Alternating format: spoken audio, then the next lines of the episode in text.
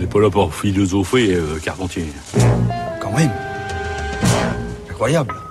Bonjour Géraldine. Bonjour Adèle, bonjour à toutes et à tous. Comme tous les jours cette semaine, vous nous donnez envie de lire un livre qui vous a marqué et j'ai vraiment hâte de découvrir le livre du jour, je ne le connais pas. Oui, alors c'est le quatrième. Enfin, je sais pas duquel vous allez parler. Oui, donc c'est le quatrième de la semaine puisqu'on est jeudi, donc euh, effectivement, sélection de cinq livres de philo qui, selon moi, hein, selon moi, changent la vie. Donc j'en suis au quatrième. Vous allez peut-être être déçus, auditeurs et auditrices, car il n'y aura pas, comme vous le suggérez dans vos messages, l'éthique de Spinoza. Il n'y aura pas non plus de Nietzsche, pas de Platon et pas de Camus non plus. Désolée Adèle.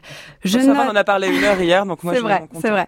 Je note malgré cela quand même une suggestion qui m'a fait rire, celle de Greg que j'ai eu ce matin. C'est un tweetos qui m'a indiqué que le manuel de philosophie terminale ESS chez Ati a changé sa vie en déchirant littéralement le fond de son sac à dos. Alors c'est vrai que ça marque et n'importe quel, n'importe quel livre peut être suggéré. Je reviens pour ma part à un philosophe classique de chez Classique, mais pourtant très peu mentionné dans vos messages, c'est Rousseau.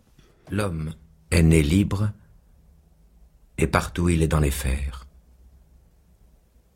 Tel se croit le maître des autres, qui ne laisse pas d'être plus esclave qu'eux. Comment ce changement s'est-il fait? Je l'ignore. Qu'est-ce qui peut le rendre légitime? Je crois pouvoir résoudre cette question. Si je ne considérais que la force et l'effet qui en dérive, je dirais Tant qu'un peuple est contraint d'obéir et qu'il obéit, il fait bien, Sitôt qu'il peut secouer le joug et qu'il le secoue, il fait encore mieux. Car, recouvrant sa liberté par le même droit qui la lui a ravie, ou il est fondé à la reprendre, où l'on ne l'était point à la lui ôter. Alors, hasard des études ou passage obligé de n'importe quel parcours universitaire en philo, je dois dire que Rousseau a été mon compagnon presque quotidien depuis la terminale et ça continue. Et même avant la terminale, car j'ai eu droit à l'oral de français aux rêveries du promeneur solitaire. Après, pour le bac philo, j'ai potassé évidemment le discours sur l'origine et les fondements de l'inégalité parmi les hommes. Puis, plus tard, j'ai côtoyé la lettre à d'Alembert, l'Émile, quelques-uns de ses textes sur la musique et même ses lettres écrites de la montagne. Mais comme vous l'avez entendu, entendu, celui, le texte que j'ai dû lire et relire, c'est le contrat social.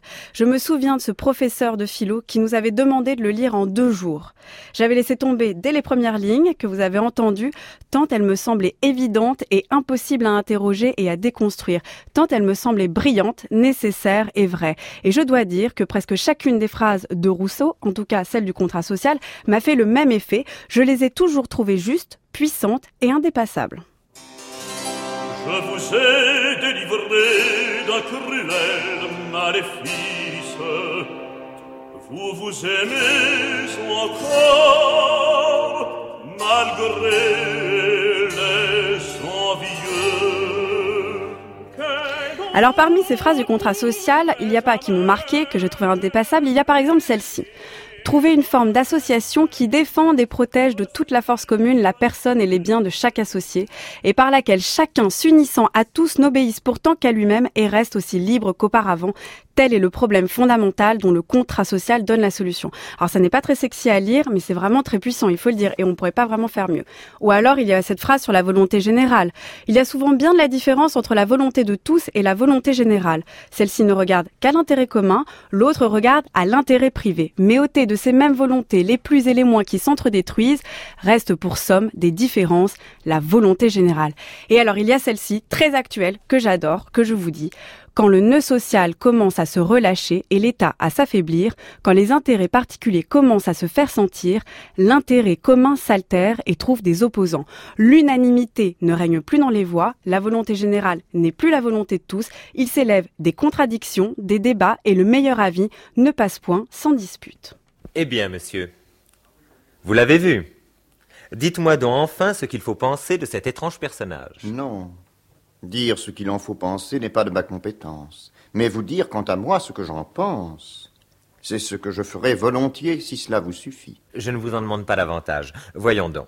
Pour vous parler selon ma croyance, je vous dirai donc tout franchement que selon moi ce n'est pas un homme vertueux. Ah, ah, ah, vous voilà donc enfin pensant comme tout le monde. Pas tout à fait, peut-être. Car, toujours selon moi, c'est beaucoup moins encore un détestable scélérat. Mais enfin, qu'est-ce donc? Car vous êtes désolant avec vos éternelles énigmes. Il n'y a point là d'énigme que celle que vous y mettez vous-même. C'est un homme sans malice plutôt que bon.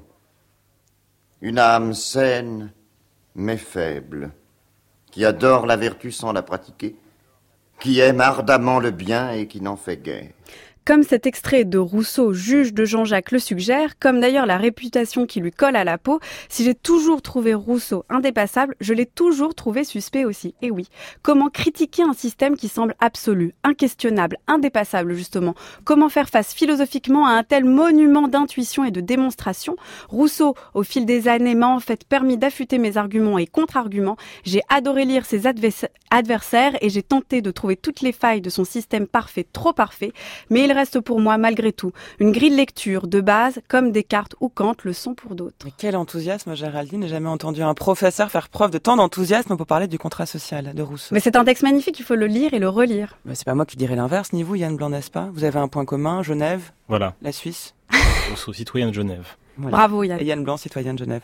Donc, on peut réécouter vos conseils de lecture Oui. En ligne. Tocqueville, Sartre, Ricoeur, et j'ai hâte de savoir qui sera choisi demain par vos soins. Je ne sais, je ne sais pas.